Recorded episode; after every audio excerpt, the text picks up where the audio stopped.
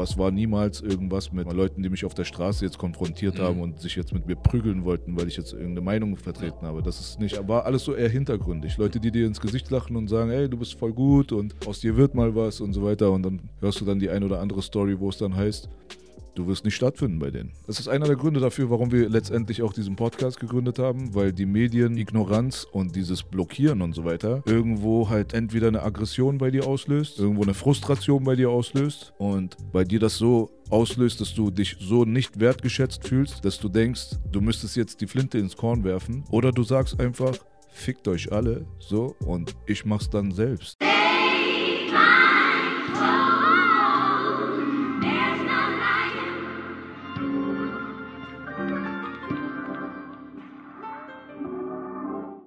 Ja, das ist der Made in Germany Podcast, wieder hier in Berlin und heute habe ich die Ehre, hier mit Bela sitzen zu dürfen. Das ist meine Ehre. Wie geht's dir?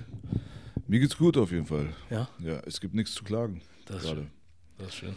Freut mich sehr, dass du hierher gekommen bist, dass es geklappt hat. Danke für die Einladung. Ähm, ja, ich meine, es gibt andere Möglichkeiten, wie du deine Zeit verbringen könntest eigentlich, ne? Und ähm, dass du jetzt hier sitzt, finde ich einfach cool. Ja, ich habe bei dir reingeguckt halt, habe gesehen, dass da nicht viele Leute am Start sind bis jetzt. Also nicht viele, also du bist jetzt kein Mainstream-Podcast in dem Sinne mit äh, 6 Millionen Abonnenten. Mhm. Aber ich fand halt, du machst einen professionellen Job und du mhm. kümmerst dich darum, dass auch Bild und Ton stimmen und dass man halt auf jeden Fall einen schönen Hintergrund hat und so weiter. Und ich weiß, dass das alles mit Geld verbunden ist. Man muss dafür Geld ausgeben.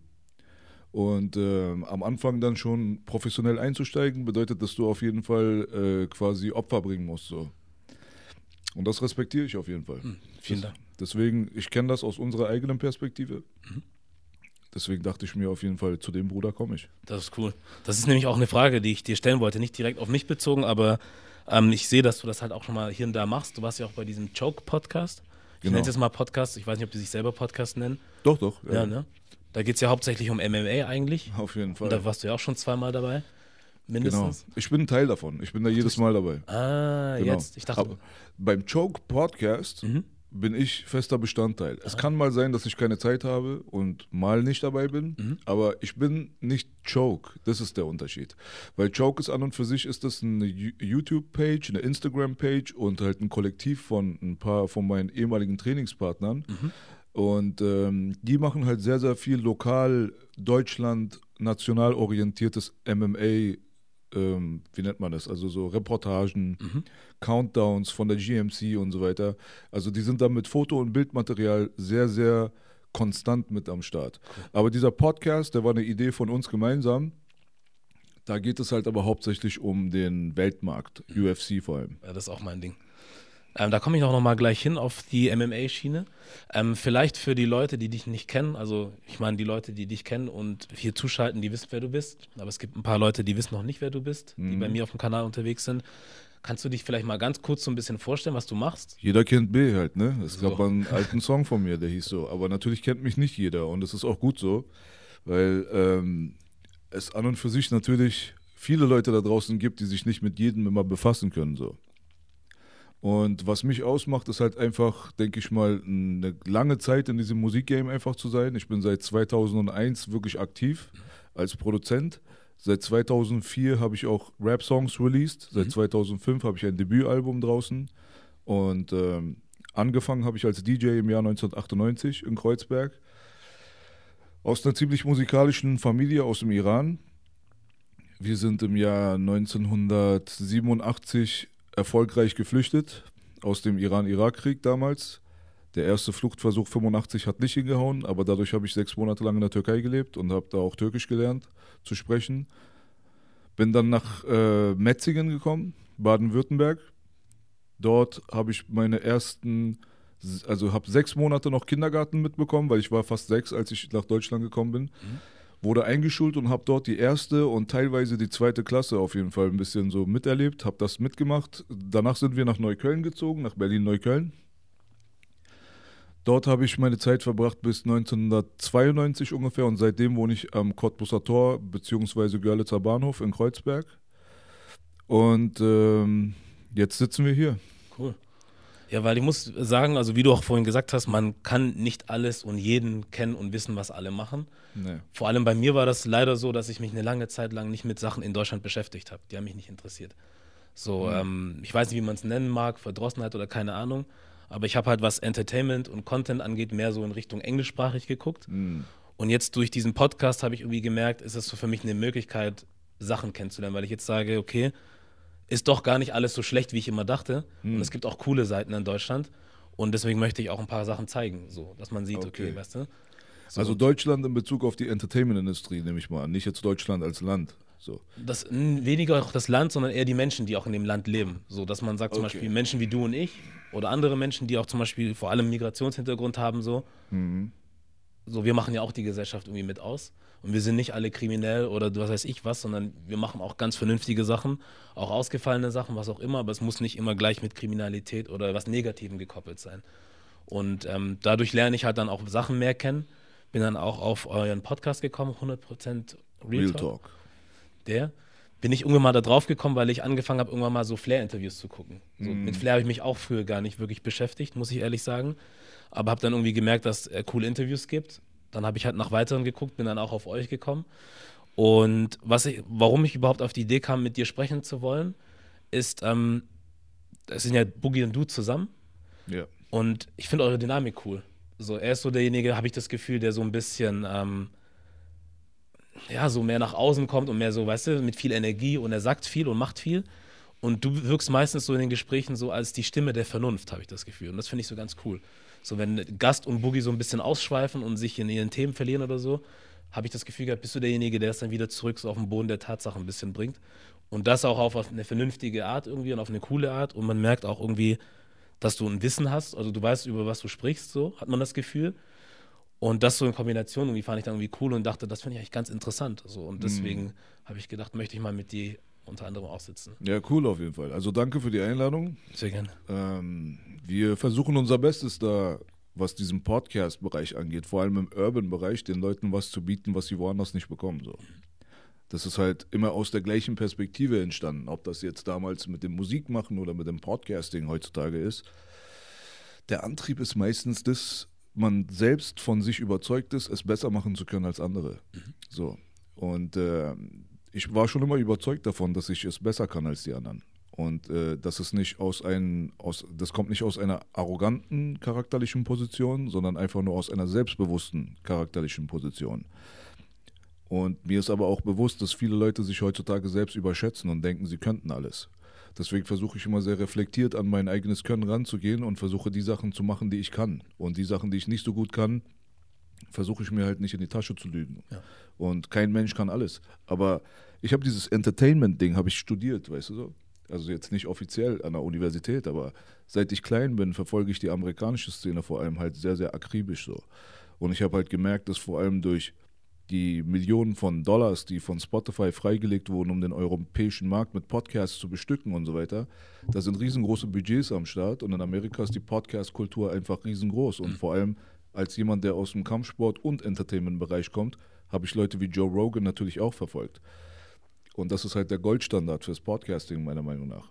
Deswegen sind wir auf die Idee gekommen, diesen Style auf uns zu übertragen, das konform zu machen für den deutschen Markt und der Urban Community endlich mal eine Stimme zu geben, die aus der Urban Community kommt. Das ist das, ne? Weil ich habe irgendwie das Gefühl, also auch ohne das schlecht reden zu wollen oder so, aber wenn ich mir die anderen Medien so angucke im Bereich Urban hier in Deutschland, sind dann halt Leute mit einem ganz normalen, Anführungszeichen, deutschen Hintergrund.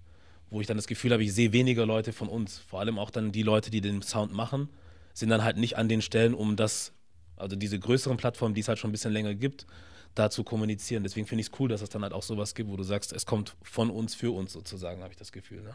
So ungefähr kann man sich das vorstellen. Ja. Wobei halt man sagen muss, natürlich auch wenn er nicht repräsentativ ist für den größten Teil, ist Boogie ja auch dann quasi ein Deutscher, mhm. der ja, aber trotzdem, mir geht es ja gar nicht um die Landeskategorie oder um die Hautfarbe, da denke ich, sehen wir die Sache ähnlich. Ja. Es geht ja eigentlich einfach nur darum, ob die Leute auch mal sich selbst eine Plattform schaffen können, denen eine Plattform verweigert wurde. Wir kommen aus einer sehr, sehr repressiven Ecke. Mhm also uns wurde immer der Mund verboten und äh, wir wurden nicht reingelassen. So wie dieses Hundeschild, was draußen beim Supermarkt hängt. Hier darfst du nicht mhm. rein. So. Ja. so hat man sich immer gefühlt. Und genau wie du da auch gesagt hast, es waren halt meistens Vorurteile in der Richtung, dass Leute aus armen Bezirken kamen, so wie wir, oder aus kriminellen Bereichen, so wie wir und so weiter, wo ich halt sagen muss, ja, wir waren alle mal kriminell oder sind es teilweise immer noch. Und das ist für mich überhaupt gar kein Kriterium, ob ein Mensch ein guter Mensch ist oder ein schlechter Mensch. Mhm. Ich habe sehr, sehr viele gute Freunde, von denen, die ich mit niemandem anderen eintauschen würde. Die sind hochkriminell, das stimmt schon. Aber trotzdem gibt es da moralische Werte. Das heißt nicht, dass du ein Kinderschänder bist, weil du mit Weed verkaufen deinen Lebensunterhalt organisierst gerade. Das ist das. Das sind halt solche Sachen. Und äh, wo es halt immer sehr schön war, nach Amerika zu gucken und NWA, Dr. Dre und Easy E und Tupac und Ice Cube und 36 Mafia alle zu glorifizieren, für die Deutschen, sage ich mal, hier die, die Medien geschmissen haben und die halt hinter der Entertainment-Industrie die Strippen ziehen, war das halt immer ganz gut, sage ich mal, da hinzugucken und solche Leute zu bewundern. Aber aus eigenen Kreisen da hat man dann diese Doppelmoral gehabt. Ja. Wenn wir Kriminelle waren oder wenn wir irgendwie ein bisschen angeeckt haben oder keine Ahnung was, dann hat man uns nicht mit demselben Standard gemessen, sondern hat er gesagt, nein, lass die mal draußen. Und ich denke mal, dass die Agro-Berlin-Generation erstmal dieses, ja, diese Struktur erstmal zerbrochen hat.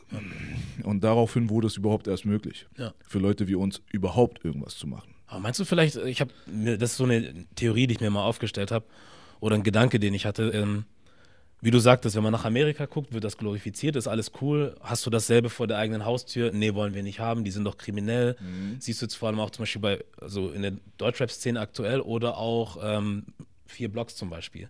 Solche Sendungen.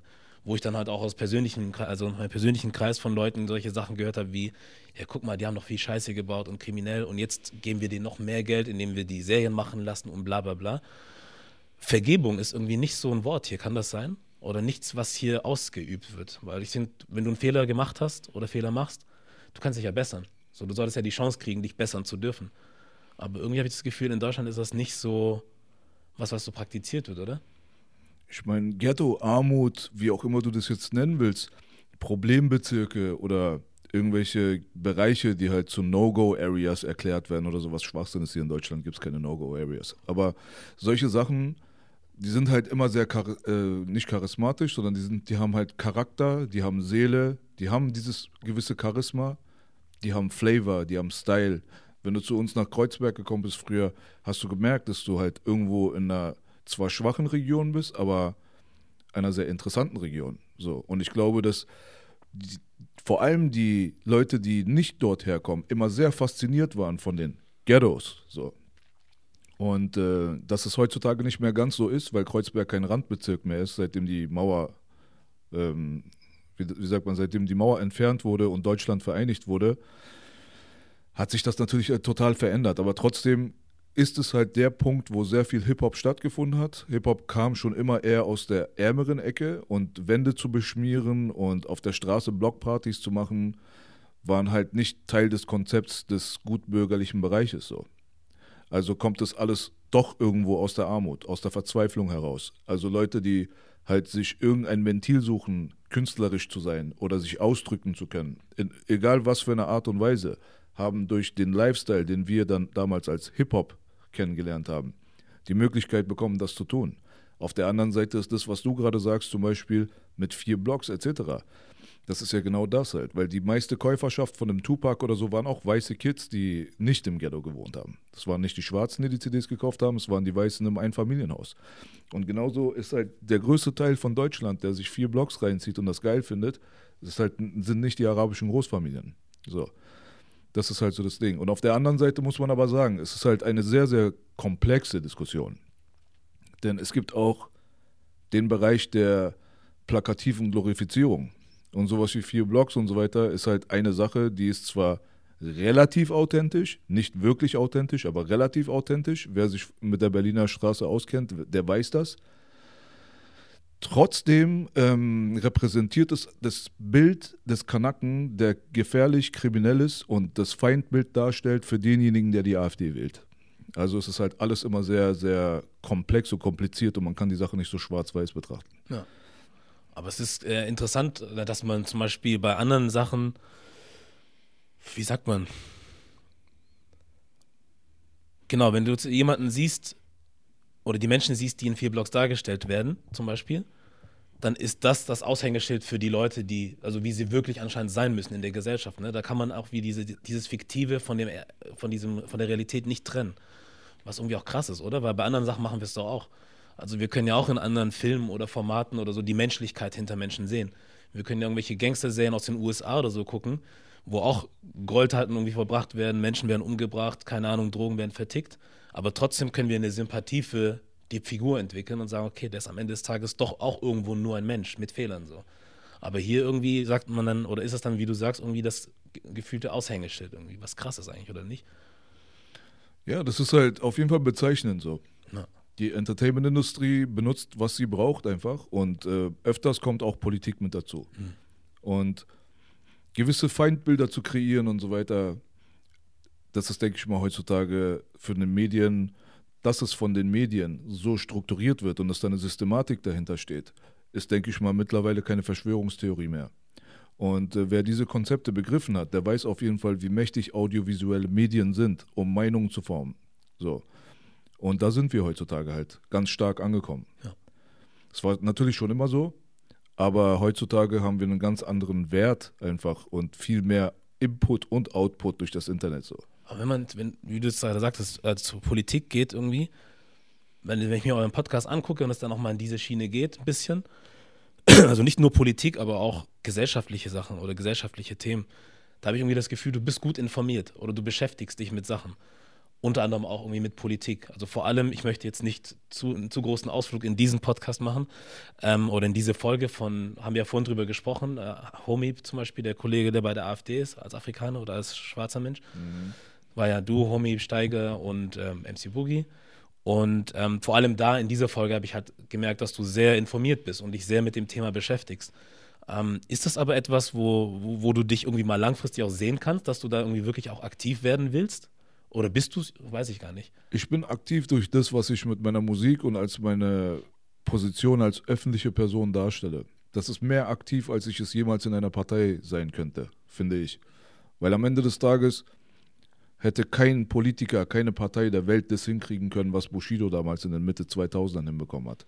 Nämlich, dass sich kleine Dörfer irgendwo mit 20.000 Einwohnern auf einmal looktechnisch, Verhaltensweise etc. auf einmal an irgendjemanden anpassen.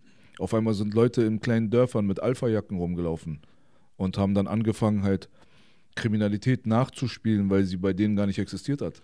Im Großen und Ganzen. Also die Gesellschaft zu formen, so richtig, vor allem was die Jugend angeht, ist nicht möglich in der politischen Struktur. Nicht in dem Maß, wie es im Entertainment der Fall ist. Wenn du heutzutage ein Superstar-Rapper bist, du hast drei Millionen Spotify-Hörer und du hast 1,5 Millionen Instagram-Follower. Du kannst davon ausgehen, dass ein großer Teil davon die Jugendlichen sind.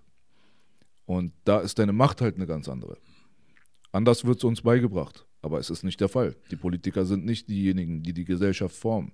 Die können vielleicht im Hintergrund, können die vielleicht finanzieren und machen und tun und können dort diese Idole vielleicht mit installieren. Aber das ist eher so die Medienwelt. Aber Medien und Politik spielen dann doch schon manchmal Hand in Hand. Aber das ist vor allem so im Background. Das passiert nicht so vordergründig, wie man glaubt. Hast du schon mal für das, was du dann so sagst, oder die politischen oder die Statements, die du generell abgibst manchmal, schon mal irgendwie Backlash gekriegt von irgendwie größeren Institutionen oder Persönlichkeiten oder was auch immer, wo es hieß, hey, wir haben was gesehen oder gehört, was du gesagt hast, hat uns nicht so gepasst. Oh, permanent. Ja? Ja, also ich bin, ich bin ein Großmaul seit 2006 ungefähr. Und ich habe spätestens seit 2006 bei Agro, äh, Agro Gold Interviews etc. 2006, 2007 rum ist jetzt knappe 15 Jahre habe ich schon auf jeden Fall Missstände angesprochen und habe auch Sachen wie den 11. September angesprochen und so weiter. Und als 2008 dieser wirklich schreckliche Angriff von Israel mal wieder auf Palästina stattgefunden hat, da habe ich mich dafür gerade gemacht und äh, bin wegen solchen Sachen halt in eine Position gekommen, die mir selbst geschadet hat. Das ist halt einfach so. Also ob es Blacklists sind bei Labels oder ob das Beobachtungen sind von der Kriminalpolizei, vom Staatsschutz, Verfassungsschutz etc. Ich habe alles schon hinter mir. Krass. So, und äh, ich bin mir eigentlich relativ sicher, dass ich in diesem ganzen Hip-Hop-Game ganz woanders heutzutage gewesen wäre, wenn das alles nicht stattgefunden hätte. Es gab damals eine Szene hier, die sehr, sehr viel ängstlicher und verschlossener war gegenüber solchen Themen, mhm. Die Kurzlebigkeit dieser Erde zeigt einfach, dass Leute schnell vergessen. Aber 2007 über den 11. September zu sprechen, war ein ganz anderer Film als 2020 das zu tun. Und deswegen kann ich dir auf jeden Fall garantieren, dass da ganz viele Sachen passiert sind, womit ich auf jeden Fall große Probleme gehabt habe. Aber es war niemals irgendwas mit, sag ich mal, Leuten, die mich auf der Straße jetzt konfrontiert mhm. haben und sich jetzt mit mir prügeln wollten, weil ich jetzt irgendeine Meinung vertreten ja. habe. Das ist nicht, es wär, war alles so eher hintergründig. Leute, die dir ins Gesicht lachen und sagen, hey, du bist voll gut und aus dir wird mal was und so weiter. Und dann hörst du dann die ein oder andere Story, wo es dann heißt, du wirst nicht stattfinden bei denen. Ja. So. Das ist einer der Gründe dafür, warum wir letztendlich auch diesen Podcast gegründet haben, weil die Medien Ignoranz und dieses Blockieren und so weiter irgendwo halt entweder eine Aggression bei dir auslöst, irgendwo eine Frustration bei dir auslöst und bei dir das so auslöst, dass du dich so nicht wertgeschätzt fühlst, dass du denkst, du müsstest jetzt die Flinte ins Korn werfen oder du sagst einfach, fickt euch alle, so, und ich mach's dann selbst. Und äh, dieser Kampf ist zehnmal härter als der ohne Widerstand. Und das wollen die Leute da draußen bis heute nicht begreifen. Derjenige, der durch diese Wellen schwimmt, hat am Ende des Tages wirklich einen sehr breiten Rücken. So, und ist nicht mehr so leicht aus der Bahn zu werfen. Aber trotzdem hat alles auf der Welt einen Preis. Ich habe die letzten 10, 15 Jahre damit verbracht, zu kämpfen die ganze Zeit. Und Kampf bedeutet Energieverlust diese Energie, die ich dort verloren habe, gegen diese Windmühlen anzukommen, die hätte ich auch in meine Kunst investieren können. Und das ist das, was mich am Ende des Tages so aggressiv macht. So, was meine Position gegenüber dieser ganzen Szene angeht. Aber am Ende des Tages versucht man diese Aggression zu nutzen, sie umzuwandeln und daraus was Gutes zu kreieren. Mhm. Und das ist das, worum es mir gerade geht. Ja, ist eigentlich ganz interessant, was du sagst, weil ich frage mich, also du hast, wie du gerade gesagt hast, wenn du diese ganzen Kämpfe bestreitest, irgendwann hast du dann wirklich einen breiten, stabilen Rücken und kannst dann auch Sachen tragen oder auf dich nehmen. Aber du warst ja irgendwann mal an dem Punkt in deinem Leben, wo du dann wahrscheinlich auch eine Entscheidung hättest treffen können oder müssen, ne? wo man sagt, okay, mache ich meinen Mund auf und spreche über Sachen, über die man sprechen muss, aber verbaue mir damit Chancen und nehme das in Kauf? Oder sage ich, ach, lieber einfach mal Sachen unter den Teppich kehren und erstmal den Erfolg ernten, den man so kriegen könnte. Wie, wie, kommst du dann dazu, so eine Entscheidung, also wie kamst du dazu, die Entscheidung zu treffen, dass du dann doch diese Richtung nimmst und nicht die andere, die zum wahrscheinlich eher zum Erfolg geführt hätte, zu einem größeren Erfolg, sagen wir es mal so. Ich denke mal, hauptsächlich ist ein rebellischer Mindstate mit dem wirklich sehr, sehr starken Drang nach Gerechtigkeit zu suchen und Gerechtigkeit zu fordern sind so die Hauptkriterien dafür, warum ich mich dafür entschieden habe, weil mir das zu großen Teilen bewusst war, worauf ich mich einlasse damals. Ich war schon damals nicht besonders dumm in meiner Birne, also schon mit Anfang 20 war ich sehr erwachsen. Und ähm, es ist halt einfach so, dass man nicht den Mund halten will, wenn andere den Mund halten.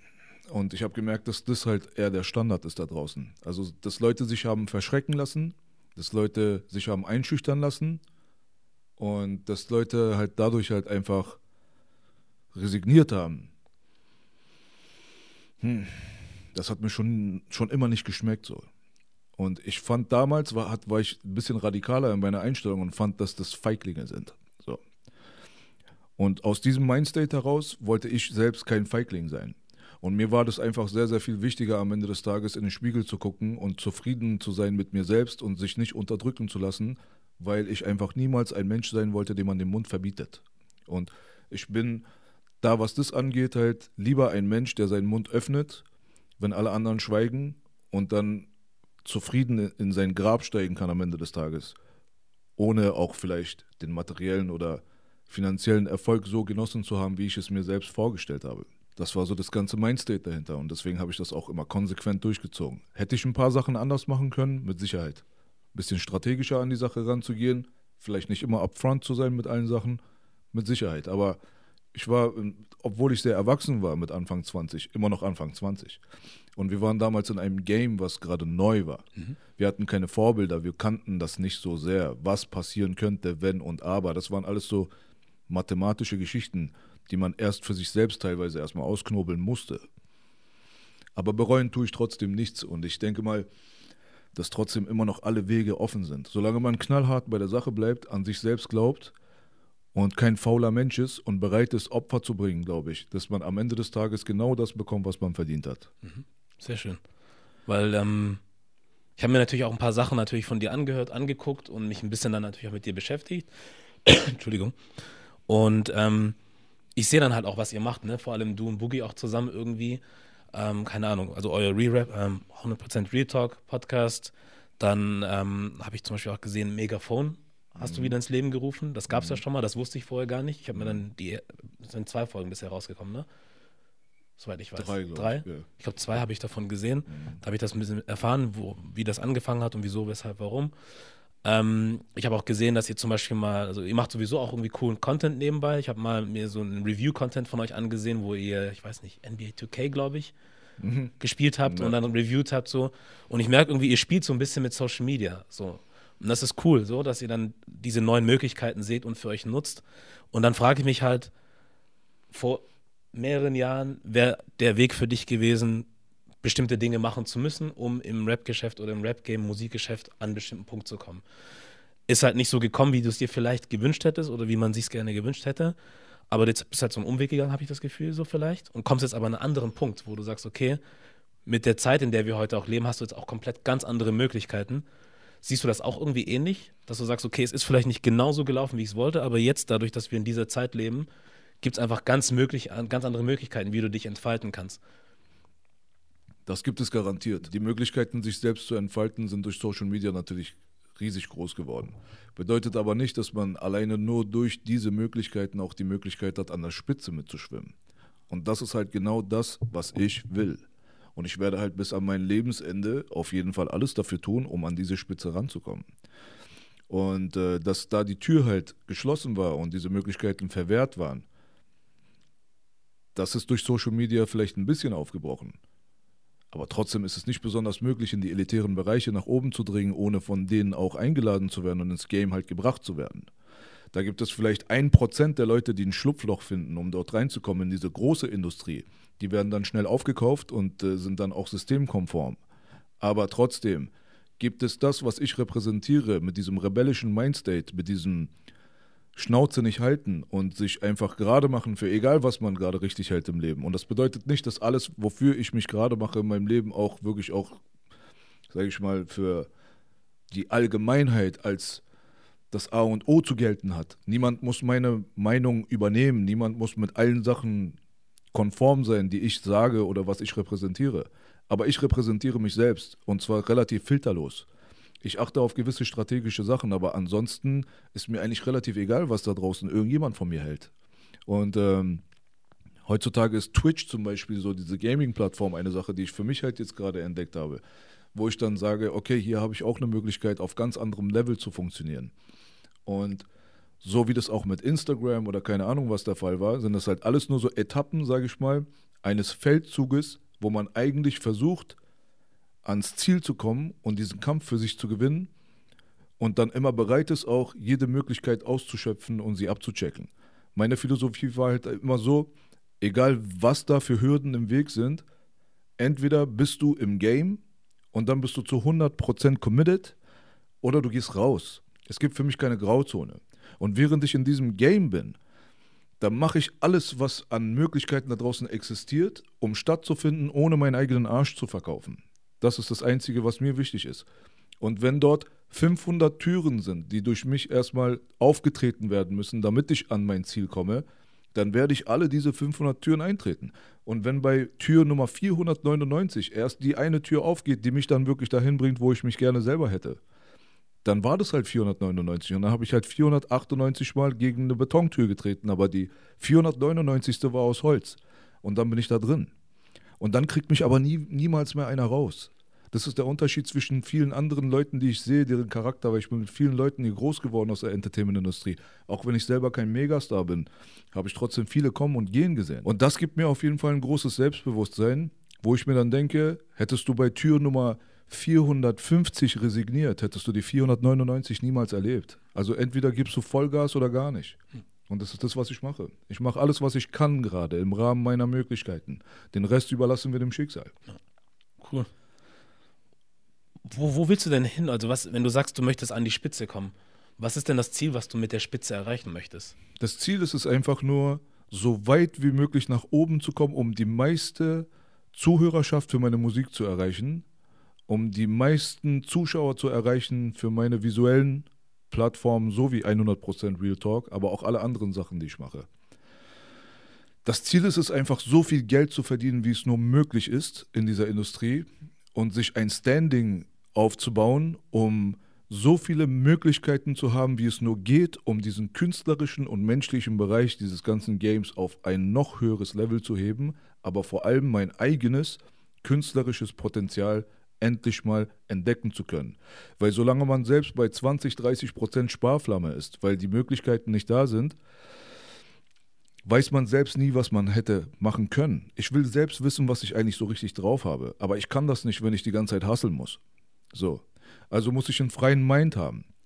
Und einen freien Mind bekomme ich nur durch finanzielle Sicherheit und den bekomme ich nur durch das Standing in der Szene, sodass ich auch die Möglichkeiten nutzen kann, um Sachen auf ein neues Level zu heben.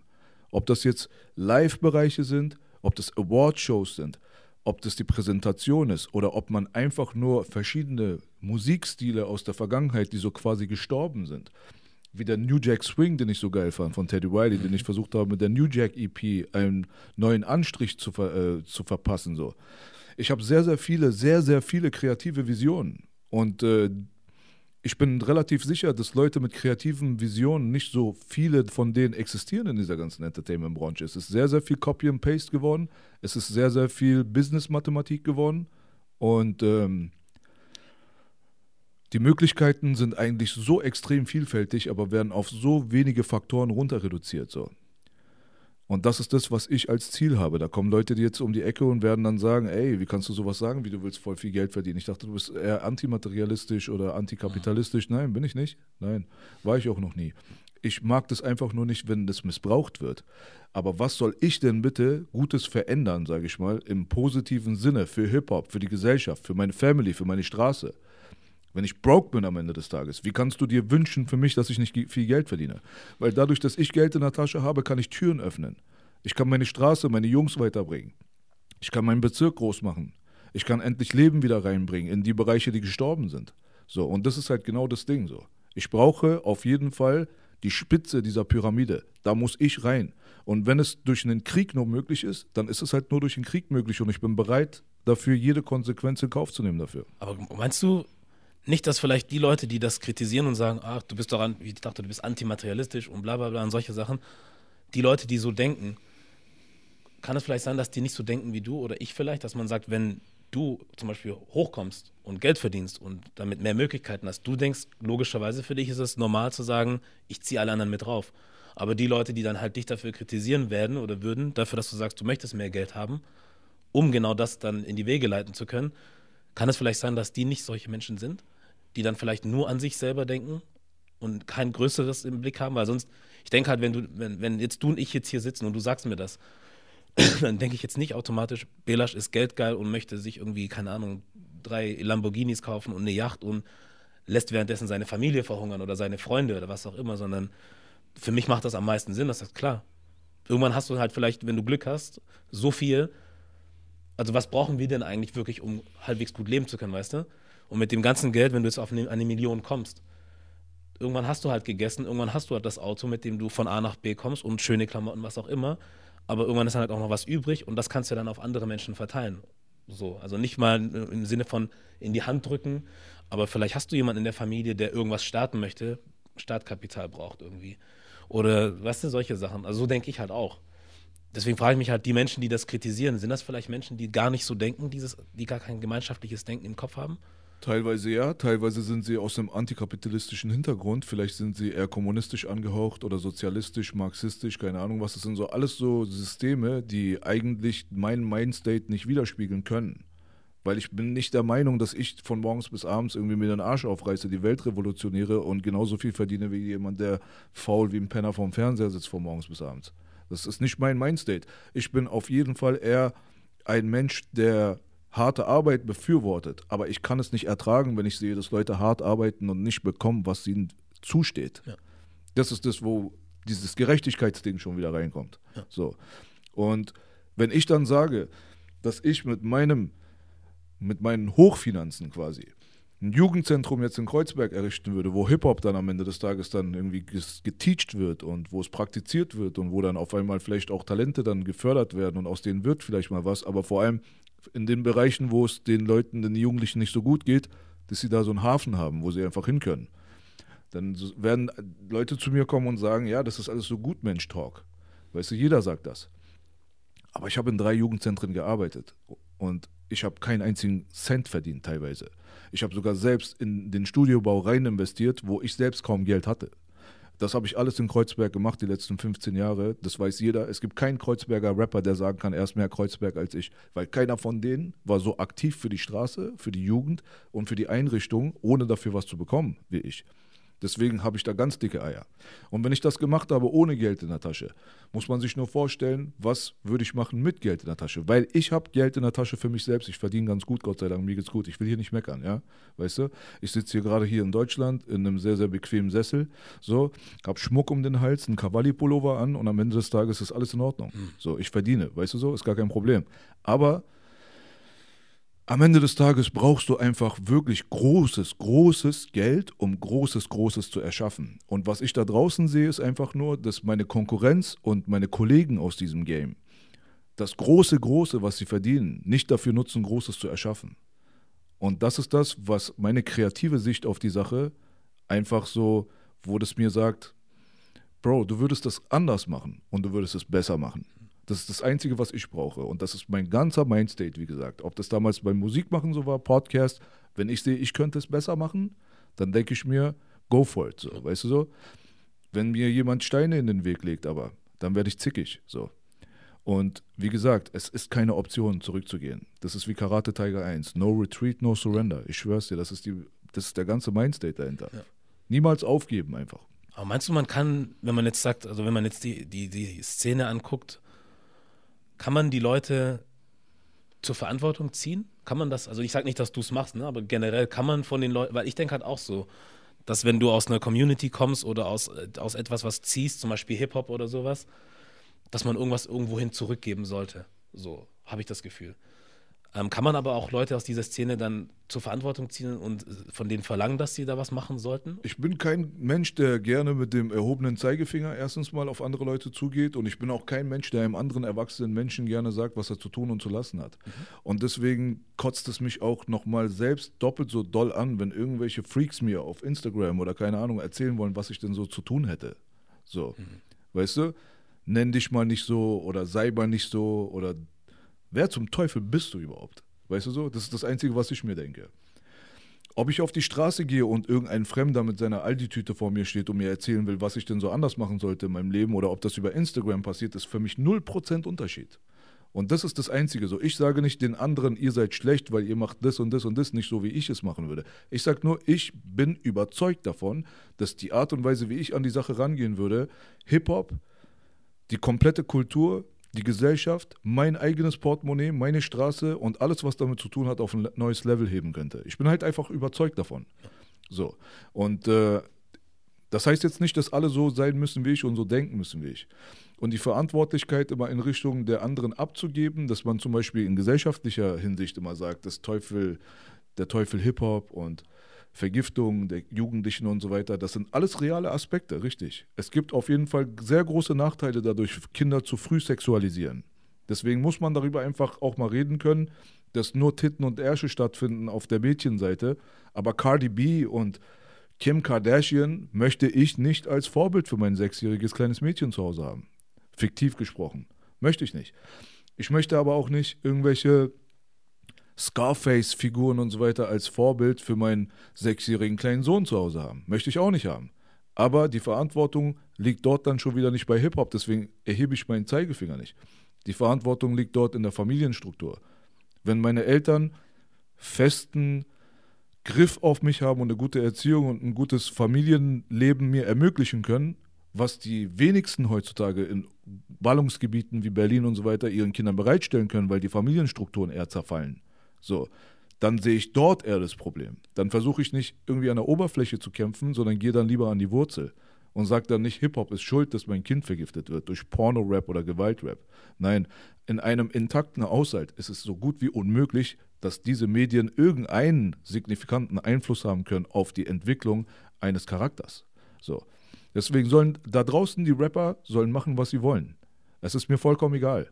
Ich will nur nicht die ganze Zeit außen vor stehen und das Gefühl haben, dass ich durch meine Position, meine politische Einstellung oder dadurch, dass ich halt nicht gerne irgendwelche Schwänze in den Mund nehme, mhm. nicht die Möglichkeit habe, mich zu entfalten, mein Potenzial zu sehen und das ganze Ding auf ein neues Level zu heben. Das ist das, was mich halt giftig macht. So. Ja. Verständlich. Ähm, ich würde mal gerne einen kleinen Ausflug in Richtung Sport machen. Mhm. Du hast es vorhin auch schon angeschnitten. Kampfsport ist ja auch irgendwie ein Teil deines Lebens. Vor allem habe ich auch mitgekriegt, dass du ein MMA-Fan bist, UFC, du bist sehr gut informiert. Das habe ich irgendwie jetzt auch mitgekriegt. Ähm, sag doch mal selber, wie du, du, überhaupt zum Kampfsport gekommen bist. Also zum Kampfsport persönlich bin ich gekommen durch erste kleine Erfahrungen als Kind schon damals. Ob das jetzt ein, eine Judo-AG in der Schule war oder so. Das waren so die eigentlichen Anfänge. Die Liebe dafür hat man durch Filme eher genossen, glaube ich. Also ich war halt ein sehr, sehr großer Jackie Chan-Fan. So. Jackie Chan war für mich so mit Arnold Schwarzenegger und zwei, drei anderen Schauspielern, war das so die Gottheit so aus dem Filmbereich. Ich hatte immer riesengroßen Respekt vor Bruce Lee und äh, habe sehr, sehr gerne Van Damme-Filme konsumiert und so weiter. Und ähm, in der Jugend habe ich auch sehr regelmäßig und auch gut und gerne Taekwondo trainiert für ein paar Jahre lang. Mhm und habe hier und da mal immer wieder was ausprobiert und habe einfach gemerkt, dafür bräuchte man jetzt wahrscheinlich halt so die Kindheits- und Vergangenheitsanalyse von mir, dass ich sehr, sehr competition-mäßig unterwegs war in meiner, sage ich mal, Schulhofschlägerkarriere. So. Also es gab halt nicht die besten Umstände in der Familie damals, als ich groß geworden bin. Und Sachen suchen sich immer irgendwo ein Ventil. Und ich war ein sehr schlechter Schüler. Also nicht, weil ich dumm war. In meinem Zeugnis stand immer, er ist ultra intelligent. Er hat so viel Potenzial, aber er nutzt es nicht. Er lenkt andere Leute ab und hat immer Streitereien mit anderen und so weiter. Also das war so, so wie das sich halt so in meiner Kindheit so quasi nach außen hin wiedergespiegelt hat, was ich für Probleme im Inneren gehabt habe. Und das hat dazu geführt, dass es sehr viele Schlägereien auf Schulhofen gab und ich habe die teilweise selbst auch provo provoziert, muss ich ganz ehrlich sagen. So. Und äh, dass man selbst sich gerne mal irgendwie die Fresse eingeschlagen hat mit anderen Leuten, zusammen mit dem Interesse an diesen Film und das eig eigentliche Praktizieren des Sportes, kam dann im Erwachsenenalter dann da, kam ich dann dazu, auch Grappling zu starten. Seit 2012 habe ich dann auch das, was man als MMA bezeichnet, dann auch versucht, so oft und gut wie ich kann, selbst auch zu trainieren dann nicht mehr aus der Schlägerperspektive, sondern das habe ich dann wirklich in der frühen Kindheit gehabt. Das hat schon in der mittleren Phase so ungefähr der Oberschule hat das schon aufgehört. Das war hauptsächlich in der Grundschule. So. Und äh, ich habe eine sehr große Wertschätzung bekommen, auf jeden Fall für diese Kunstform des Zerstörerischen, die Martial Arts also dadurch bin ich dann auf jeden Fall auf dieses ganze MMA-Ding aufmerksam geworden und habe das eigentlich als Königsdisziplin des Kampfsports empfunden. Und seitdem bin ich sehr, sehr interessiert daran, zu lernen, zu lernen, zu lernen. Und ich habe gar kein Interesse daran mehr, mich zu messen mit Leuten. Das ist sehr, sehr lange her. Ich würde niemals irgendwo in den Ring steigen oder keine Ahnung was. Natürlich würde es auch meine körperliche Voraus äh, Verfassung nicht so wirklich hergeben, Pro-Fighter zu sein. Dafür habe ich einfach nicht die Kondi und alles, was dazugehört. Aber auch wenn ich könnte, es liegt überhaupt nicht in meinem Interesse daran, irgendjemandem da draußen weh zu tun, dem, der mit mir kein Problem hat. So. Und schon gar nicht für 500 Euro. Mhm. So, weißt du, weil es ist halt ein sehr, sehr unterbezahlter Bereich, muss man dazu sagen. Die armen Kämpfer teilweise sind finanziell nicht so safe. So. Und seitdem beschäftige ich mich damit, habe mittlerweile einen Podcast, Choke Podcast und so weiter und äh, habe das Wissen so versucht aufzusaugen, wie es geht innerhalb der letzten Jahre. Ja. Das ist äh, auf jeden Fall ein sehr, sehr interessanter Sport irgendwie. Also ziemlich cool. Ähm, weil bei mir ging es auch also ähnlich wie dir, dass ich auch diese ganzen Filme gerne gesehen habe. Bruce Lee, Van Damme, du hast die alle genannt, war auch so ein Ding, womit ich mich beschäftigt habe. Und ich habe meinen Weg so ins MMA eigentlich eher durch das Spiel gefunden, was damals rauskam. UFC, ich weiß nicht, welches das war, hm. wo Anderson Silver noch auf dem Cover drauf war. Hm. Und dadurch bin ich reingekommen. Und ähm, das war zeitgleich, das war damals, da war ich mal in England bei Cousins von mir zu Besuch und die hatten das Spiel. Mhm. Lustigerweise ist jetzt der Cousin, mit dem ich das angefangen habe, auch zu spielen und so, professioneller Kämpfer geworden. Ah, Also cool. der ist bei Bellator jetzt Yeah. so da unterwegs, Dominik Wooding. Und durch diese Beziehung halt, die wir da haben und dieses Interesse, haben wir uns halt immer Sachen zugespielt und über Sachen gesprochen. Was denkst du über den Kampf, über den Kämpfer, dies, das? Und ich bin jetzt halt auch seit Jahren so drin in diesem Ding. Hm. Ich gucke mir jedes, also jedes Event an, jedes Wochenende, wenn es da ist. Und ist einfach geil. Und wenn wir jetzt schon davon sprechen, wir haben jetzt UFC 246, kommt ja, ist heute. Ähm, McGregor gegen Donald Cerrone. Yeah. Was denkst du? Wer gewinnen wird, Ja. meinst du?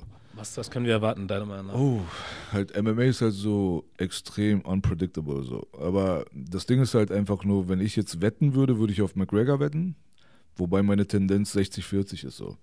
Das Ding ist halt, ich bin halt einfach sehr schlecht in Prognosen, was MMA angeht, merke ich selbst, auch wenn ich mich mit der Materie wirklich sehr gut auskenne, ist das halt, wie gesagt, A, sehr unvorhersehbar, was da passiert und B, wette ich manchmal erwische ich mich selbst eher mit dem Herzen als mit dem Verstand, so, weil MMA ist auch so spannend für mich, weil es halt so eine Verbindung ist aus Kampfsport und Pro Wrestling so. Also es ist halt so, es ist ei- einmal ist es Entertainment-Welt, das sind die ganzen Pressekonferenzen, die eventuellen Beefs miteinander und die Stories, die dann auf dem persönlichen Bereich stattfinden. Und auf der anderen Seite ist halt die pure Competition, die dann am Ende des Tages aber nur zwischen zwei Leuten stattfindet, die in einem Käfig eingesperrt werden. Also es gibt ein direktes Resultat aus der Problematik. Und das ist der Unterschied zur Rap-Welt, wo ich eigentlich herkomme. Deswegen habe ich diese, diese, diesen Respekt vor der Kampfsportwelt. Weil du hast die Möglichkeit, am Ende des Tages so viel zu labern, wie du willst. Aber du wirst am Ende des Tages in diesem Käfig alleine sein. Ohne Rücken, ohne Gimmicks und ohne den ganzen Firlefanz. Und dann musst du einfach deinem Mann stehen und am Ende des Tages wird immer der bessere Mann diesen Oktagon als Gewinner verlassen. Und ich habe das als Rapper nicht. Ich kann nicht sagen, ich bin der Beste und kann das jetzt beweisen. Es kann irgendeine Firma kommen und jemanden, der nur die Hälfte von meinem Talent hat, zu einem riesengroßen Megastar machen. Aber die große Schnauze von Conor McGregor oder Chael Sonnen oder keine Ahnung wer, ist am Ende des Tages nichts wert, wenn sie permanent im Oktagon auf die Fresse kriegen. Und sollte jetzt McGregor verlieren, jetzt nachdem er gegen Khabib verloren hat, nachdem dieses riesengroße Theater stattgefunden hat, was für mich zu viel schon an Theater war, weil Leute wurden verletzt teilweise, die damit nichts zu tun gehabt haben. Da ist dann schon die Grenze überschritten. Trotzdem ist es halt sehr, sehr wichtig für den Kämpfer, die, die Wins abzuholen. Ohne geht es halt einfach nicht. Und das ist so dieses Pure an der ganzen Sache, was mir so sehr gefällt.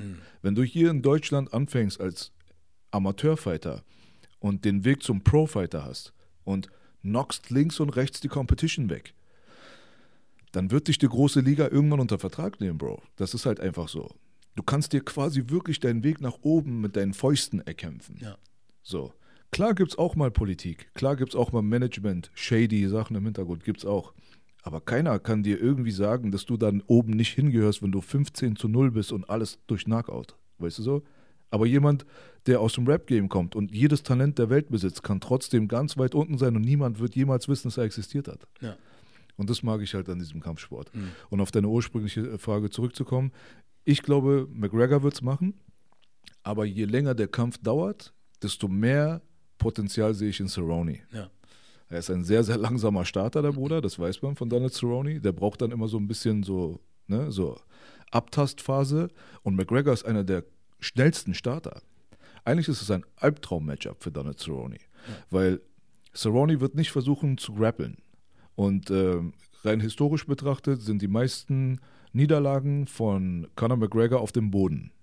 Dort wird er dann teilweise outwrestled und zu Submission gezwungen. Und das sehe ich bei Donald nicht. Ich denke mal, er hat einfach diese Cowboy-Ehre und wird ein Kickboxing-Match draus machen. Ja. Und das könnte sehr gefährlich sein. Er hat auch in der, in der, dieser, ich habe mir diese ähm, Press-Conference angeguckt. Da hat er das auch gesagt, da haben ja auch Leute darauf hingewiesen, darauf, dass er ein langsamer Starter ist und äh, dass Grappling wahrscheinlich ja seine eine beste Waffe wäre in diesem Kampf. Er sagt aber genau das Gegenteil. Er sagt also, er hat auch irgendwas gesagt wie, ähm, die Leute wären bescheuert, wenn sie glauben würden, dass Conor McGregor keine Antwort hätte gegen Grappling. Und deswegen wird er halt mit ihm stehen und machen, was halt gemacht werden muss. So. Ja. Also so viel dazu. Schon krass. Aber ich freue mich sehr. Wird cool. Das wird auf jeden Fall spannend. Also Ja. ich bin jetzt schon aufgeregt. Wir- Wirklich, kein Spaß. Also, dir. wir haben auch morgen einen Choke-Podcast. Mhm. Im Anschluss gleich, ja? Ja. Geil. Und ähm, da werden wir zwei sehr, sehr von mir geschätzte Gäste auch am Start haben. Mhm. Ne, ein bisschen prominente Namen mal mit an den Tisch zu ziehen. Da kommt dann Bitaito und Shizo. Schick. Und das ist auch nochmal so interessant halt, weil die kamen halt zu unserem Podcast zum 100% Real Talk und während man dort halt die Kameras gesettet hat und so weiter, hat man dann gemerkt, dass die sich unterhalten haben, so mhm. über UFC-Shit. Und die ja. waren sehr, echt gut informiert. Ich war ja. sehr überrascht. Ja. So, deswegen habe ich auch die Bros dann direkt eingeladen und die reden sehr gerne über sowas und wir freuen uns auf jeden Fall, dass wir auch diesen Joke-Podcast jetzt hier Great Again machen. Sehr schön. Geil. Was, wie siehst du MMA als solches in Deutschland? Glaubst du irgendwie, das wird noch größer hier und was hast du so für ein Gefühl? Der Onkel braucht Zucker. So. Ähm, ja. Hm. Das Ding ist, ich, ich will nicht herablassend klingen, mhm. aber die deutsche Szene ist, finde ich, zu arrogant. Sie verstehen meiner Meinung nach nicht, dass die essentiellen Qualitäten einer Kampfsportnation in der Jugendförderung liegen. Bedeutet, wenn man sich die UFC, Bellator, Ryzen, nenn's mir, egal welche Liga, Champions der letzten Jahre anguckt, dann merkt man einfach, dass kaum jemand dabei war, der nicht einen Wrestling-Background gehabt hat. Meistens sind es Wrestleboxer wie Daniel, Daniel Cormier, oder Stipe Miocic oder Henry Cejudo, die aus dem Wrestling kommen, teilweise sogar amerikanische College Champions waren oder vielleicht sogar Olympioniken, so im Fall von Henry Cejudo mit einer Goldmedaille oder Daniel Cormier hat, glaube ich, eine Bronzemedaille in, den Olympics geholt, mhm. die dann nochmal das Striking dann nochmal für sich entdecken und da ein Talent haben für. Aber man kann gewisse Sachen einfach nicht im Erwachsenenalter trainieren, dass sie sich effektiv wirklich manifestieren in die Grundprinzipien eines Kämpfers. Dafür braucht man halt auf jeden Fall eine starke Jugendförderung. Und solange die Verbände hier nicht zusammenkommen und das vor allem amerikanische College Wrestling oder das Freestyle Wrestling anbieten, schon in Grundschulbereichen, und auch in den Oberschulbereichen, sodass man da eine Jugendförderung hat, die halt den essentiellen Part des MMAs beigebracht bekommen, welcher Wrestling heißt, sehe ich keine Sonne. Ja. Deswegen Schau. sieht man auch keine deutschen Champions in großen Ligen. Es gibt hier und da mal jemanden, Respekt an David Zawada, Respekt an Stefan Pütz, Respekt an die Leute, die das auf jeden Fall gut machen und da auch einiges erreicht haben. Sie sind die Ausnahme, die die Regel bestätigt. Ja. Und das braucht man auf jeden Fall. Man braucht auf jeden Fall eine Jugendförderung. Und da müssen die Leute, die A, die Eier für haben, aber auch die Muskeln für haben, zu, zusammenkommen und das halt mit Senat, Politik und so weiter etablieren. Nur dann kann das wachsen. Und dass das wachsen kann, sieht man natürlich auch an anderen Nationen, aber es kann sehr lukrativ sein für Deutschland. Es ist ein riesengroßer Markt. Also es wäre nicht nur, wir fördern die Jugendlichen und sind Gutmenschen, sondern wir kaufen uns dadurch in einen Markt ein, der Milliarden bringen kann. Deswegen verstehe ich nicht, warum das so hinterherhängt. Aber vielleicht in Zukunft, hoffentlich. Sind aber immer irgendwie hier die Letzten, ne? wenn es um irgendwas geht. Ob es jetzt Entertainment ist oder was auch immer. Oder auch Technologie sind wir irgendwie dann immer die Letzten. Also einer der Letzten, die dann irgendwie mit auf, das, auf den Zug springen. Oder ziemlich spät, habe ich das Gefühl. Von den reichen Ländern her, von mitteleuropäischen Standards und amerikanischen Standards her, da kann das schon sehr gut sein. Ja. Also Polen hat eine sehr große Infrastruktur, zum Beispiel was MMA angeht, mhm. aber es ist halt mehr Freakshow. Also in der KSW gibt es halt keine Dro Drogenkontrolle, es ist halt einfach eher Freakshow. Da hast du dann Strongman-Leute wie Pujanowski, die dann oh, kämpfen, ja. so weißt du. Und das ist halt, ist jetzt auch nicht so der Weg. Aber Deutschland hat halt riesengroßes Potenzial im Gegensatz zu Frankreich. So, in Frankreich fängt es jetzt erst an. Es war bis vor drei, vier, sechs Monaten verboten. Da gab es keinen. jetzt legalisiert? Es ist jetzt legalisiert. Krass. Nach so langer Zeit darf Frankreich überhaupt mal offiziell MMA haben. So, ja. weißt du so? Deswegen hoffe ich und wünsche ich mir für Deutschland auf jeden Fall, dass da die Communities zusammenkommen und an der Jugendförderung stark arbeiten, dass das Grappling integriert wird. Ja. Wir haben genug Kickboxer, wir haben genug Boxer. Europäisches Stand-up war schon immer relativ hochwertig. Wir brauchen auf jeden Fall diesen Boden, vor allem das Wrestling. Ja. Wie du sagtest, ne, die Länder, von denen wir gesprochen hatten, bei denen ist das irgendwie, wenn du jetzt USA nimmst zum Beispiel, oder auch Kuba ist ja auch groß, was Wrestling angeht. Das ist ja so ein Teil Super der. groß. Richtig mies, ne? Und das ist ja Teil der DNA irgendwie, dass das ganz normal ist. So wie interessanterweise auch zum Beispiel Sachen wie Schauspielerei oder sowas sind in England und in äh, Amerika ganz normal. Da sagt keiner, wie willst du damit Geld verdienen und was ist das, sondern das gehört einfach dazu. Wenn du hier sagst, ich möchte mit Schauspiel Geld verdienen, Kopfkratzen, so wie soll das gehen? Ja. Brotlose Kunst und so weiter. Aber halt in diesen Ländern zum Beispiel ist vor allem das Wrestling wirklich, ja, es gehört zur DNA der Kultur. Auf jeden Fall ob Deutschland das dann nochmal hier aufnehmen kann und möchte? Oder hat Deutschland auch eine Historie, was Grappling angeht? Das weiß ich zum Beispiel selber Nein. nicht. Aber äh, man könnte das auf jeden Fall relativ easy bewerkstelligen. Nur ja. müsste man dann die Früchte quasi zehn Jahre später ernten, aber irgendwo muss man ja anfangen. Das ist das. Man muss ja auch nicht in diese Extremen gehen. Wenn du Joel Romero dir anguckst da drüben in der UFC, der ist ja der renommierteste Wrestler von allen. Mhm. Also der kommt aus Kuba und ist ein Goldmedalist. Und ja. er hat Cale Sanderson besiegt. Also einer der krassesten amerikanischen Wrestler und das zweimal. Mhm. Also der Mann ist eine Maschine. Ja. Und äh, der ist halt in extremer Armut aufgewachsen und die Wrestling-Programme in diesem kommunistisch-sozialistischen Bereichen sind halt te teilweise sogar menschenverachtend. Also Joel Romero, damals als er jung war, musste für sein Essen wresteln. Und äh, in diesem Programm, wo die Jugendlichen dort reingesteckt werden, da ist es tatsächlich so, dass nach Punkten gewertet wird, wie viel Essen du bekommst und wie viel Wohlstand du hast. Das bedeutet, wenn du gewinnst das Wrestling-Match, dann hast du einen Tag später mehr zu essen. Und das sind halt Katastrophen, wenn man sich das auf menschliche Art und Weise betrachtet, aber genauso wie Joe Jackson, Michael und seine ganzen anderen Brüder halt ins Koma geprügelt hat. Mhm. Naja, nicht ins Koma, aber die haben auf jeden Fall sehr, sehr gerne mal mit dem Gürtel eine bekommen mhm. und äh, hatten Angst davor, halt quasi mal eine Gitarre falsch zu spielen oder eine falsche Note zu singen, weil es dann einfach extrem Ärger gab. So wie ein Jackie Chan, der damals in die Peking-Oper gesteckt wurde, mit vier, fünf Jahren von seinen Eltern getrennt und fünf Uhr morgens aufgewacht ist und trainiert hat bis 20 Uhr und danach dann ins Bett gegangen ist. Und zu diesem Training hat nicht nur Mathematik und Sprache gehört, sondern halt auch Athletik, Akrobatik, Schwertkampf, Kampfkunst, Schauspiel etc. Also man merkt auf jeden Fall, dass durch diese extremen Methoden halt auch extreme Talente entstehen. Dadurch wird die menschliche Komponente dann ein bisschen zerstört. Also diese Kinder sind dann teilweise gestört, wenn sie älter werden, weil es halt einfach auch nicht das richtige Mittel ist. So. Ja. Aber eine gesunde Mitte daraus zu finden und vor allem die richtige Implementierung der richtigen Techniken wäre das Optimale. So. Ja. Und das kann man definitiv hier in Deutschland etablieren. Das ist auf jeden Fall cool.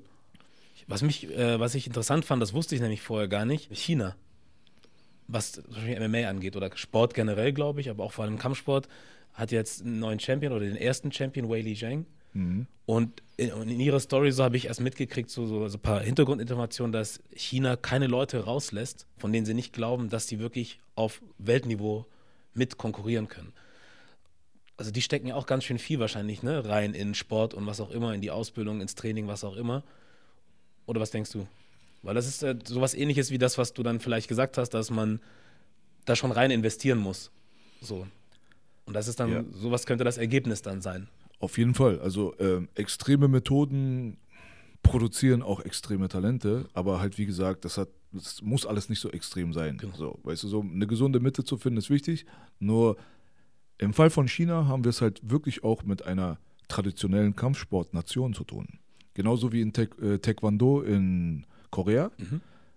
wo jeder Mann Militärdienst hat und viele Frauen auch teilnehmen, ist es Pflicht, als Schwarzgurt dort rauszukommen. Krass. Du kommst nicht ohne einen Schwarzgurt aus dem Militär raus. Boah. So. Und äh, genauso ist es halt auch in China, dass du halt einfach die Nation, die den größten Anteil hat daran, dass Kampfkunst durch die Welt gegangen ist, China, durch Exporte wie Bruce Lee, und so weiter. Die Leute, die das populär gemacht haben, kommen aus der, wie man es nennt, Mutterstadt des Kampfsports. Das ist China. Und das ist halt vor allem Kung Fu und so weiter. Wo jetzt natürlich die MMA-Nerds kommen werden und sagen werden, Kung Fu ist nicht besonders effektiv für MMA. Zum Teil ja, zum Teil nein. Ist es aber immer noch besser, als keine Basis zu haben. So. Und da hast du halt eine Kampfsportnation, genauso wie du es bei den Holländern mit den Kickboxern hast, aber vor allem mit den Thailändern, mit dem Muay Thai. Boah, ja. So. Und dann hast du halt die Amerikaner, die Russen und ein paar andere Nationen, wie auch teilweise der Iran, die halt das Wrestling als Hauptkampfsportart in ihrer Nation haben. Ja. Und dann kann man sich jetzt wieder streiten, was ist wichtiger, Wrestling oder Kung Fu? Ich würde sagen Wrestling, aber was ist wichtiger, Kung Fu oder Fußball? Da bist du bei Deutschland dann wieder, weil Deutschland ist, wenn dann überhaupt, eine Fußballnation. So, und dass da so viele Kampfsporttalente dadurch nicht entstehen können, dass man gegen den Lederball tritt, das müsste jedem klar sein. Ja. Wenn man auch von den, von den Ausnahmen spricht, die es dann nach oben schaffen oder auf eine größere Plattform, Hast du Nasrat Hakparast auf dem, auf dem Schirm? Ja. Was hältst du von ihm als Kämpfer? Afghanischer Junge aus Hamburg, soweit ich weiß, hat mit unseren Jungs von Choke auch mal äh, ein Feature gehabt und so weiter. Ist jetzt natürlich an der extremen Elite so, was jetzt seinen Camp angeht. Der ist bei Firas Sahabi da drüben in Montreal. Das ist das TriStar Gym und äh, das ist das Gym, wo George St. Pierre und Rory McDonald rauskommen. Also, dass ein Deutscher das halt hinbekommen hat, sage ich mal, diese Höhen zu erreichen ist sehr, sehr förderlich mit Sicherheit für seine eigene Entwicklung, weil dort kriegt er das Training, was er hier nicht bekommen wird. Wir haben hier in Deutschland vielleicht das MMA Spirit, vielleicht haben wir OFD, vielleicht nochmal ein, zwei andere und dann war es das. Bitte vergleicht das nicht mit dem internationalen Weltmarkt, vor allem nicht Nordamerika. Und das ist halt das, was Hack, Hackparast auf jeden Fall so als Vorteil für sich mitnimmt. Ja. Aber die großen Erfolge sind erst mal abzuwarten. Der hat auch noch keinen Gürtel gehabt. Ja. Kommt noch, vielleicht. Aber wir ne? drücken die Daumen, Drücken die Daumen. für jeden, der aus unserer Ecke kommt. So, Ja. weißt du so? Da drückt man automatisch die Daumen. Deswegen meine Perspektive auf deutsche MMA kommt nicht aus einer Hater-Perspektive. Meine Perspektive kommt eher aus einer Perspektive, wo ich sage, es könnte viel mehr und viel besser sein. Ja. Ich wünsche es mir für Deutschland, ja, dass es besser wird. Wäre auf jeden Fall geil. Wäre wirklich cool. Weil bei ihm habe ich irgendwie das Gefühl, also es gab ja schon einige aus Deutschland, die es in die größeren Ebenen geschafft haben. Da hast du ja, ich glaube, Daniel Weichel war das, glaube ich, in Bellator irgendwie. Oder Richtig, du hast, ja. ähm, Sehr guter Mann, Weichel. ne? Ja. so, der ist gut auf jeden Fall. Dann hast du auch noch Peter Sobotta zum Beispiel in der UFC oder Genau. Nick Hein gab es auch mal, der hat ja jetzt aufgehört. Mhm. Aber wenn ich jetzt mir zum Beispiel einen Nasrat angucke, irgendwie, ich habe irgendwie auch das Gefühl, also ich weiß nicht, vielleicht habe hab ich da irgendwas Komisches im Kopf, aber ich denke mir, wenn ich ihn sehe, wie er kämpft und vor allem sein Movement, das beeindruckt mich irgendwie im Vergleich zu vielen anderen, die es halt schon davor gegeben hat. Weil da habe ich irgendwie das Gefühl, manche Leute aus Deutschland, die boxen auf eine sehr deutsche Art irgendwie. Also die Technik muss eins zu eins stimmen und die muss genau so sein, während ich bei anderen Leuten manchmal so eine gewisse Flüssigkeit sehe, weißt du, wo man sagt, okay, du kennst die Basics, du verstehst sie.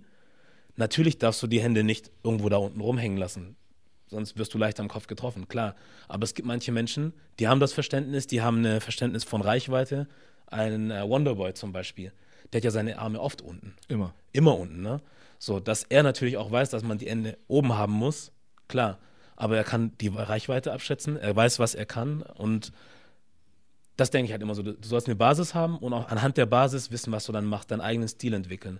Und bei Deutschen habe ich dann halt oft das Gefühl, die gehen halt eher so mechanisch vor, was das vorgeht. Und bei Nasrat habe ich das Gefühl, der ist so ein bisschen flüssiger so und bewegt sich auch viel flüssiger und unterscheidet sich kaum von den Leuten, die sonst noch international aus den anderen Ländern mit in diesen Ligen dabei sind. Ich sehe in ihm auf jeden Fall ein ähm, besonderes Talent. Er ist auch wirklich sehr fluide, was äh, seine Kombination angeht und sein Handspeed, also seine Geschwindigkeit von seinen Punches, ist halt erwähnenswert auf jeden Fall. Ich denke mal, dass man es halt einfach ganz klassisch mit einem wirklich gesegneten Talent zu tun hat, der dann aber auch die richtigen Schritte eingegangen ist und zwar sich mit den Leuten zu umgeben, die aus ihm das Beste rausholen können. Und auf der einen Seite hast du dann natürlich A, den Talentpool, der nicht so groß ist. Und auf der anderen Seite hast du auch die Erfahrung und die Möglichkeiten. So, die sind hier auch nicht so groß im Vergleich zu den Nordamerikanern. Ja. Das ist halt das, was man hier dann kritisieren muss einfach. Am Ende des Tages, glaube ich, ist es halt, wie die Amerikaner in vielen, vielen Gyms begriffen haben, das Jeet Kune Do Prinzip ist das richtige Prinzip. Okay. Also sich jetzt vor 50 Leute zu stellen und dann McFit MMA draus zu machen, wird keine guten Leute produzieren, weil man kann nicht ausgehen davon, dass man sich dorthin stellt und Techniken präsentiert für 50 Leute und die sind auch anwendbar auf 50 Leute. Wenn du wirklich große Talente und krasse Leute produzieren willst, dann musst du an das Individuelle rangehen. So, das bedeutet, dass man alles Gute und an Talent, was man in dieser einen Person sieht, fördert und die Sachen, die für seinen Körperbau, für seinen Fight IQ und was auch immer nicht so in Frage kommen und die eher nicht so förderlich sind, die nimmt man raus. Man kann nicht jedem Einzelnen genau dieselbe Bewegung für einen linken Haken beibringen. Manche haben andere Körperformen, manche haben einfach eine andere Statur, manche haben ein anderes Verständnis, so wie Wonderboy zum Beispiel. Kann UFC-Champion werden, hat immer die Hände unten. Das funktioniert bei ihm. Stell dir mal vor, jetzt kommt der traditionelle Coach und sagt, das ist Selbstmord. Nimm deine Hände hoch. Er würde alle Qualitäten, die das ausmachen, aus diesem Menschen rausradieren. Und eventuell, nicht nur eventuell, sondern höchstwahrscheinlich würde er nicht der Champion werden dadurch. Das stimmt, ja. Dasselbe Gefühl habe ich auch. Tja, so viel dazu. Hast du, oder was ist, was gibt es noch für einen Kampf, der dich jetzt, äh, auf den du dich sehr freust dieses Jahr? Oh, das ist eine gute Frage. Also ich bin auf jeden Fall sehr, sehr gespannt auf den Israel Adesanya gegen Joel Romero Kampf. Das wird auf jeden Fall, denke ich mal, Feuerwerk. Ja. Ansonsten bin ich auch sehr gespannt, wie es weitergeht mit John Jones, einem der krassesten Talente. Der Stipe Miocic, ähm, Daniel Cormier Fight ist, denke ich mal, sehr, sehr interessant. Mhm. Und ansonsten gibt es da echt eine Menge, Menge, Menge. Also ich bin da, was das angeht, halt so tief drin, dass ich mich auch über Kämpfe freue, die auf dritter, vierter Position kommen. Genau. Die sind mir genauso wichtig und spannend teilweise wie ein McGregor-Kampf. So. Ja. Also ich bin da, was das angeht, halt eher ein Hardcore-Fan. So. Ja. Und ich freue mich auf quasi jede Veranstaltung. Gibt es da jetzt einen Kampf, den du schon äh, so im Kopf hast, der kommt, der nicht in der Main-Event-Karte zum Beispiel ist oder nicht an den ersten zwei, drei Kämpfen? Aus dem Stillgreif heraus fällt mir da jetzt gerade nichts ein. Mhm. Aber es haben sich Leute aus diesen Bereichen halt zu Superstars entwickelt. Ja. Das ist das, was ich halt immer so geil finde. Mhm. Weil ich habe äh, Jorge Masvidal habe ich auf dem Schirm seit Kimbo Slice Background Fights. Mhm. Irgendwo im Hinterhof von Miami. So. Ja. Und der Bruder hat echt Jahre, Jahre, Jahre geile Fights geliefert. So. Und dass er jetzt am Ende des Tages für den Mainstream zum Superstar geworden ist, das ist für mich ist es Jorge, weißt du so? Das ist mein Jorge, den ich schon lange kenne. Das ist genauso wie Calvin Gastelum. Den habe ich damals halt gesehen, wo er noch in dieser Castingshow war bei The Ultimate Fighter. Mhm. Und er war der letzte Seed, also der schlechteste. Ihn wollte keiner haben. Kein Coach hat ihn genommen. Und ich habe in seine Augen gesehen beim Stare-Down und habe gesagt, der Junge hat was. Der hat keine Angst gerade. Mhm. Und er soll gegen einen der Killer ran, rangehen. Und dann hat er gewonnen. Und am Ende des Tages ist er auch ein Champion geworden in der UFC. Mhm. Das ist so, so ein bisschen so, als wenn ein Kumpel von mir oder so jemand, den ich lange kenne, auf einmal was erreicht. Krass, ich ne? fieber dann mit mit dem, weißt ja. du so? Ja.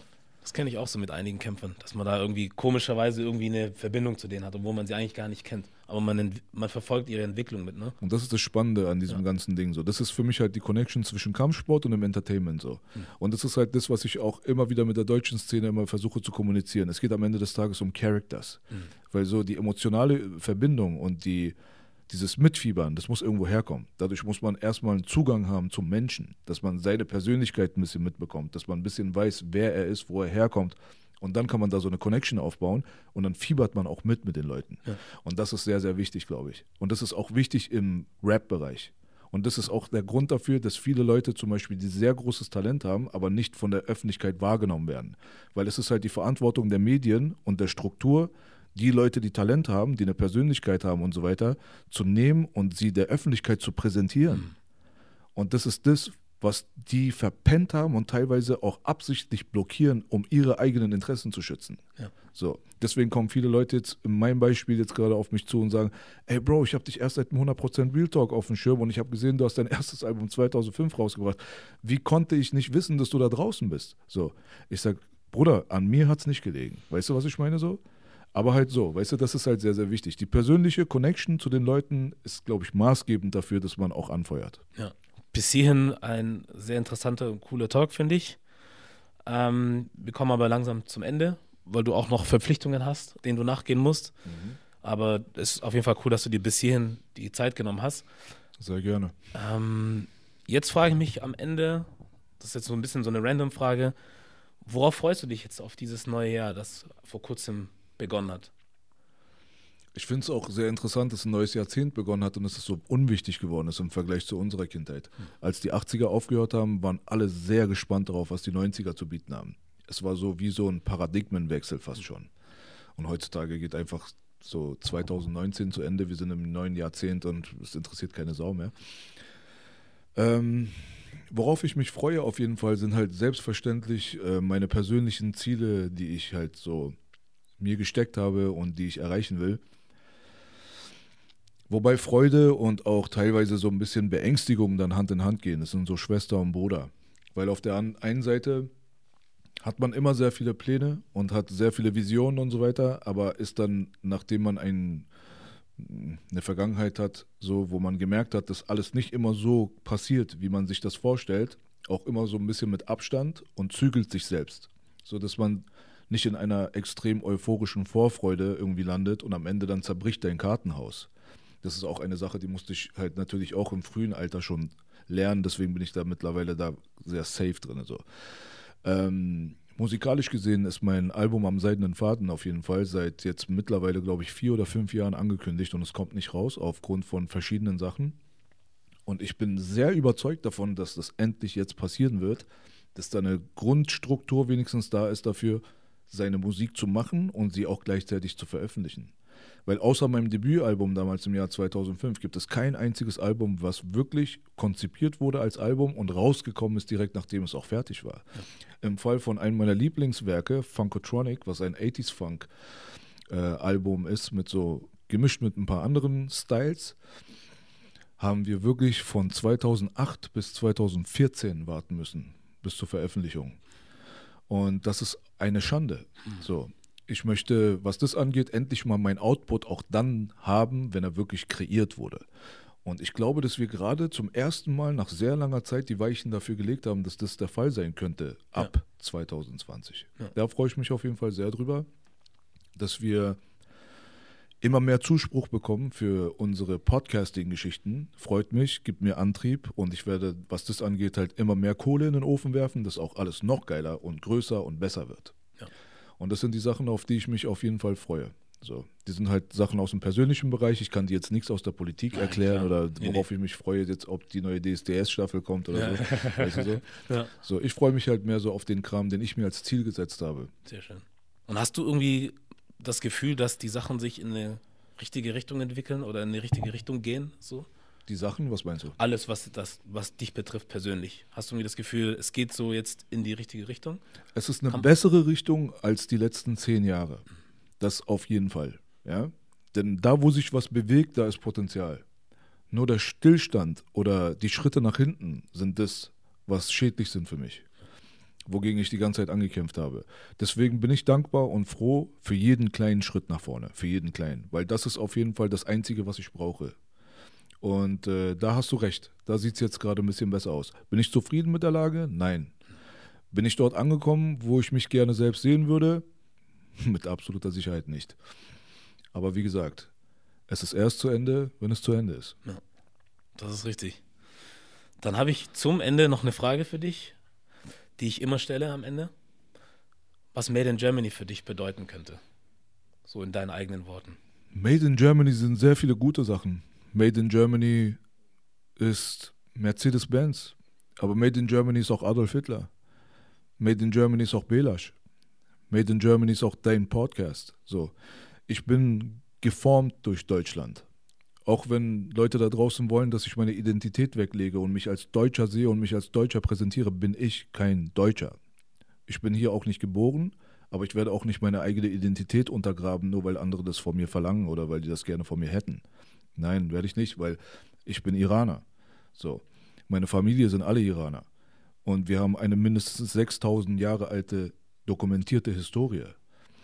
Und nur weil ich jetzt gerade seit einer Generation mein Land aufgrund von Kriegsverhältnissen verlassen musste, werde ich diese reichhaltige Historie nicht einfach zur Seite kehren. Trotzdem bin ich made in Germany, ich bin nicht made in Iran, weil ich 37 Jahre alt bin. Und ich habe 31 Jahre von diesen 37 Jahren hier in Germany verbracht. Deswegen bin ich ganz eindeutig Made in Germany. So. Und ich finde auch, dass du Made in Germany bist. Ich finde auch, dass viele, mit denen ich rumhänge, aufgewachsen bin, die kein gutes, perfektes Deutsch sprechen, Made in Germany sind. So. Ich denke mal, da, wo man den größten Lebensanteil verbracht hat, da ist man Made. Und das, was ich heute bin, wäre ohne Germany nicht möglich. So, ich bin Teil von Germany. So, ob das die Leute da draußen wollen oder nicht, das können die sich nicht mehr aussuchen. So, deswegen make Germany great again. Sehr gut. Coole Antwort. Dann ist es das. Ähm, ich kann es nicht oft genug sagen. Ich bedanke mich jetzt zum, zum vierten oder fünften Mal. Trotzdem nochmal danke, dass du dir die Zeit genommen hast, hier warst. Ähm, wie ich es auch gerne sage zu den Leuten, mit denen ich davor auch gesprochen habe, jederzeit wieder, wenn du möchtest, wenn du kannst. Und das war jetzt halt eher so mehr so ein Intro, da hat man halt verschiedene Bereiche so ein bisschen angekratzt. Aber vielleicht, wenn man dann sich nochmal irgendwie trifft, kann man über irgendwas anderes detaillierter sprechen. So, kann man ja mal gucken, was sich ergibt. Vielen Dank auf jeden Fall für die Einladung und äh, dass wir uns in Zukunft gerne nochmal zu einem Gespräch zusammenfinden, mhm. denke ich mal, ist auf jeden Fall höchst realistisch. Cool. Und vor allem wünsche ich dir auch natürlich viel Glück mit all deinen Vorhaben dass alles mehr dahin geht, wo du es auch gerne haben möchtest.